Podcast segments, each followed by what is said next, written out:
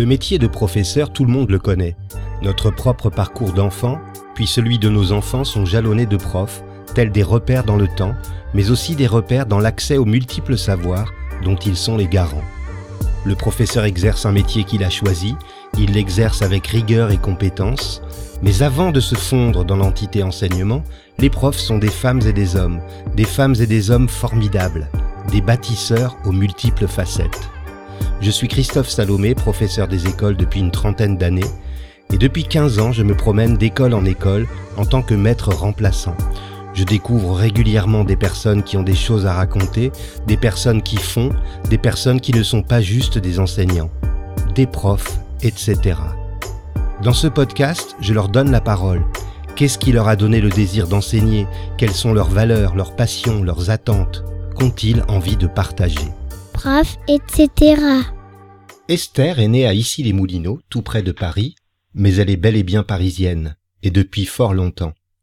Elle a été enseignante pendant 40 ans, principalement en école maternelle, et elle définit son parcours comme un bricolage permanent et sans cesse renouvelé, mais avec le désir indéfectible d'être présente quoi qu'elle fasse. Lorsqu'elle avait six ans, elle jouait avec ses poupées à être une maman très douce.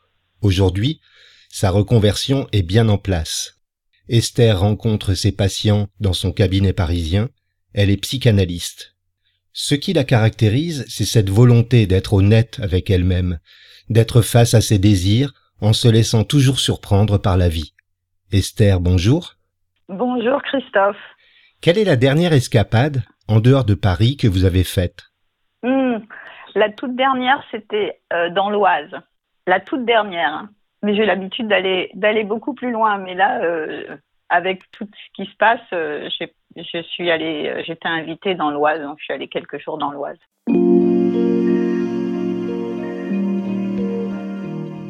Quel regard portez-vous sur votre enfance, Esther?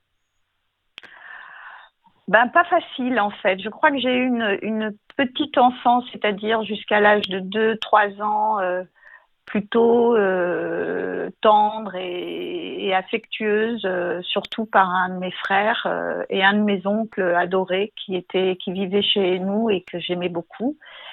Et je pense que ça m'a permis de tenir tout au long de ma vie, d'avoir eu ces premiers moments d'enfance, de, tendre enfance, comme on dit. Mais je pense que quand l'éducation est arrivée, une éducation assez stricte, assez sévère, surtout envers les filles, je pense que là, euh, ça a été très difficile pour moi. J'étais très inhibée, euh, très timide. Euh, je me faisais embêter par les autres. J'avais aucun moyen de défense. J'étais livrée un peu à la faune humaine et ça a été très très difficile. Donc j'ai pas un très bon souvenir de l'enfance, mais de la toute petite enfance, oui.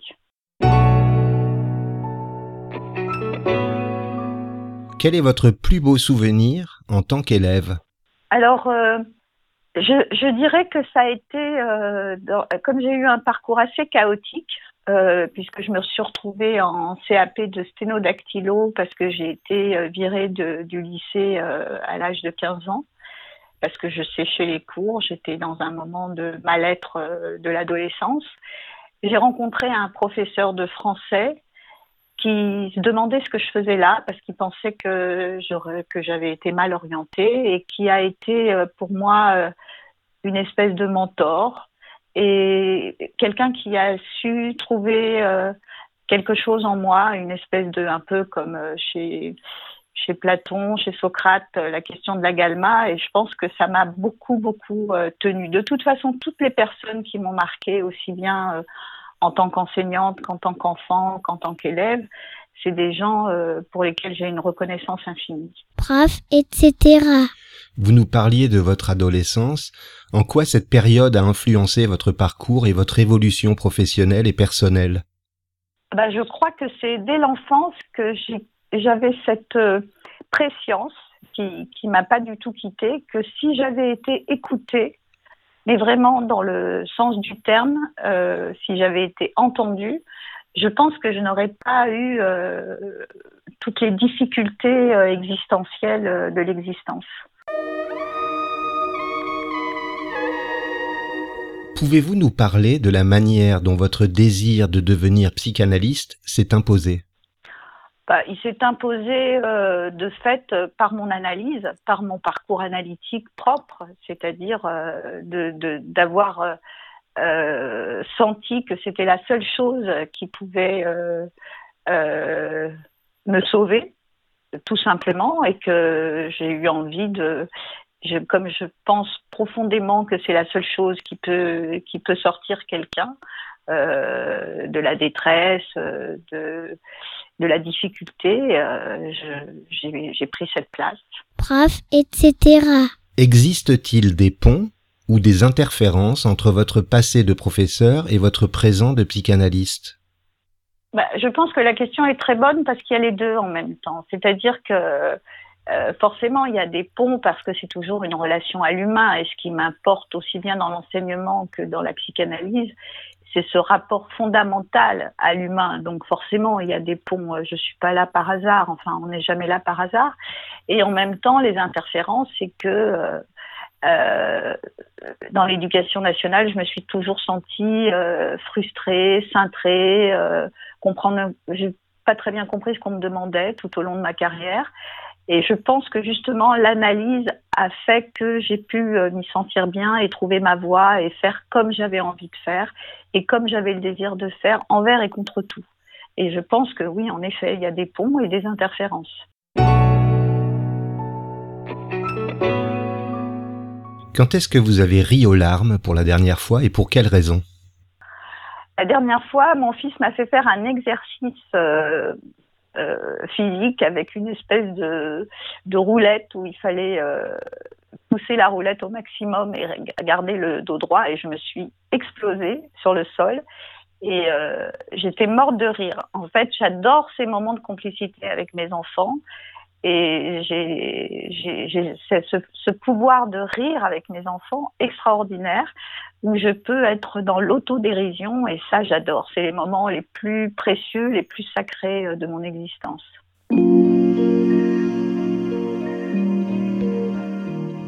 Pouvez-vous me citer un moment préféré de votre journée, qu'il soit professionnel ou plus personnel?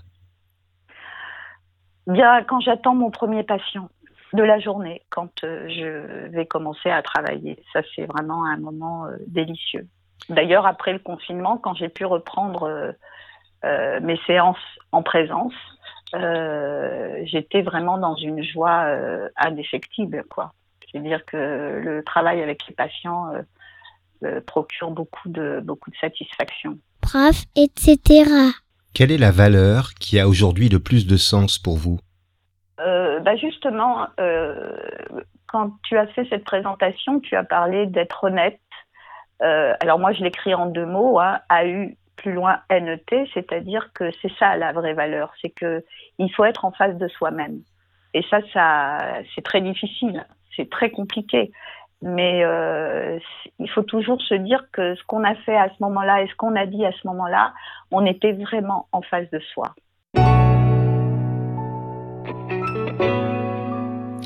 Et de quelle manière parvenez-vous à intégrer cette valeur dans votre pratique de psychanalyste?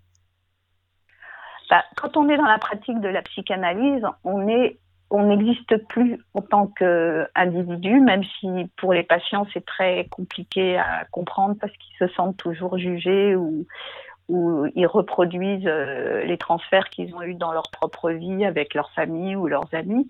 Mais cette espèce de neutralité qui est vraiment le cœur même de la psychanalyse euh, me permet justement d'écouter celui qui vient donner sa, sa parole et de m'effacer devant ce qu'il peut dire. Et c'est aussi tout le travail analytique qui, qui produit ça. Quel mot, selon vous, compléterait le mieux le mot enseigner? Bah Déjà, euh, on, m'a reproché ça euh, à l'éducation nationale, mais je reste persuadée euh, qu'il faut aimer pour enseigner. Prof, etc. Comment expliqueriez-vous votre activité de psychanalyste à un enfant de 6 ans? Ben, je lui dirais tout simplement qu'il peut me dire, puisque de toute façon je reçois des enfants, donc euh, je, je, commence toujours par dire aux enfants devant les parents, tu peux me parler, tu peux dire absolument tout ce que tu veux dire, tu es libre de parler, et ce que tu vas dire, tes parents n'en sauront rien. Sauf si, évidemment, toi, tu veux leur en parler. Mais moi, ici, c'est la maison des secrets, et, tu pourras dire absolument ce que tu veux sans que tes parents n'en sachent quoi que ce soit. Et les enfants, les enfants comprennent très bien.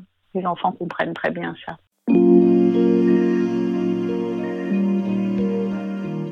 Quelle compétence ou capacité qui vous rend bien des services dans votre vie vous rend un peu fier? Bah, de ne jamais avoir cédé sur mon désir, de ne jamais avoir fait de concessions sur des choses qui me paraissaient importantes. Par exemple, euh, une injustice vis-à-vis d'un enfant, euh, une parole désagréable au sujet d'un enfant, quelque chose qui pouvait euh, mettre en péril l'enfant ou même un adulte. Je supporte pas de voir un adulte dans une difficulté, même si je suis pas d'accord avec lui. Mais en tout cas, toujours de, de, de, dire, de, enfin, de pas fermer ma gueule, quoi. je veux dire des choses comme ça, de pas fermer ma gueule. Si vous pouviez vous mettre dans la peau de quelqu'un d'autre, vivant ou mort, pour une seule journée, vous choisiriez qui? Bah, en fait, je choisirais personne parce que je n'ai pas du tout envie d'être dans la place de quelqu'un d'autre parce que je ne peux pas imaginer euh, être quelqu'un d'autre. Alors évidemment, il y a des gens que j'admire énormément, Jean Moulin par exemple, ou bien Freud, ou bien d'autres personnes que j'admire profondément, mais je ne pourrais pas imaginer une seconde être dans leur peau. Donc euh, je pense que la seule façon d'être euh, à une place, c'est d'essayer, d'essayer, de tenter d'être à la sienne. Prof, etc. Qu'est-ce que vous vous souhaitez pour les deux prochaines années?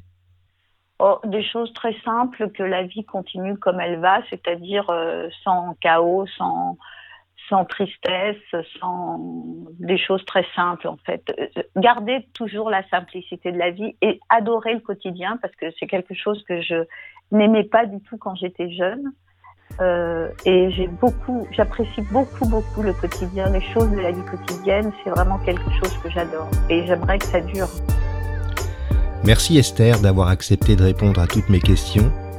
Merci Christophe. Si vous avez aimé cet épisode, n'hésitez pas à vous y abonner sur les plateformes de diffusion Spotify, Deezer, Google Podcast par exemple. N'hésitez pas non plus à m'offrir des étoiles et vos commentaires sur iTunes. Et si vous avez envie de partager votre côté, etc. avec les auditeurs, écrivez-moi à Chris, C-H-R-I-S, salomé-online.com S-A-L-O-M-E du 6 online.com. À vendredi.